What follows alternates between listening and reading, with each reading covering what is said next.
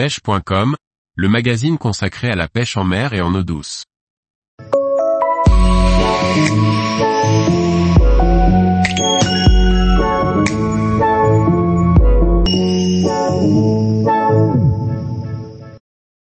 Les différents leurres de surface pour les carnassiers d'eau douce.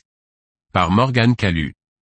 Les leurres de surface pour la pêche des carnassiers sont à la fois ludiques et efficaces. Voici les principaux leurres de surface à utiliser en eau douce et leurs différentes caractéristiques. La pêche des carnassiers aux leurres de surface est très intéressante en bien des points. On les appelle aussi les leurres, top water, surface en anglais. Outre l'efficacité de ces leurres qui évoluent en surface ou juste dans la pellicule d'eau, l'usage de ces leurres génère énormément de sensations et d'excitation à la touche. En effet, on ne perd jamais le leurre des yeux et les attaques offrent un sacré spectacle. Découvrons ensemble les principaux leurres de surface et leurs caractéristiques. Le popper tient son nom du bruit qu'il émet lorsqu'on l'anime via des coups de sion sec. Il émet un pop caractéristique. Ce son est créé par la tête creusée concave. Une bulle s'engouffre sous l'eau et crée un bruit. Cette face concave particulière génère aussi des éclaboussures et des splashes très visibles. Le popper est un leurre à utiliser pour prospecter et battre du terrain, et surtout sur les poissons agressifs. Les stickbait et pencil, crayons en anglais, tiennent leur nom de leur forme droite et pisciforme.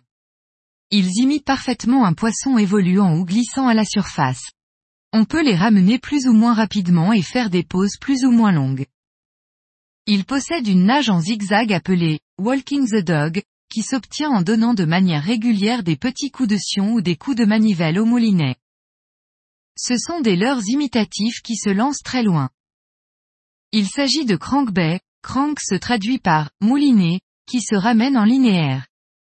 Ils sont très simples à utiliser et imitent plutôt des proies trapues. Shallow, se traduit par peu profond, ce qui signifie que ces cranks nagent juste sous la surface. Ils peuvent imiter un micro-insecte pour cibler le chevenne, la perche ou le black bass, ou un gros poisson ou batracien pour cibler le brochet ou le silure. Ils tiennent leur nom de leur nage qui ressemble au crawl, les bras du leurre entrant dans l'eau alternativement. Des leurres dont sont très friands les black bass. Ils génèrent un bruit caractéristique et une nage atypique. Suivant leur taille, ils peuvent imiter un insecte, une cigale, voire un oiseau ou une chauve-souris. Il s'agit de leurres munis d'une hélice, propre en anglais. Ils s'animent très simplement en lancer ramener en variant les vitesses de récupération. Ils sont à la mode depuis que de nombreuses vidéos de capture de silure envahissent la toile. Ce sont des leurres bruyants, très incitatifs et peu imitatifs qui font monter les carnassiers actifs en surface.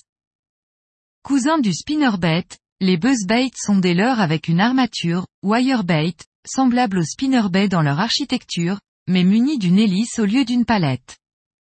Ce sont des leurres bruyants très pertinents pour pêcher dans les nénuphars, entre les roseaux ou dans les herbiers.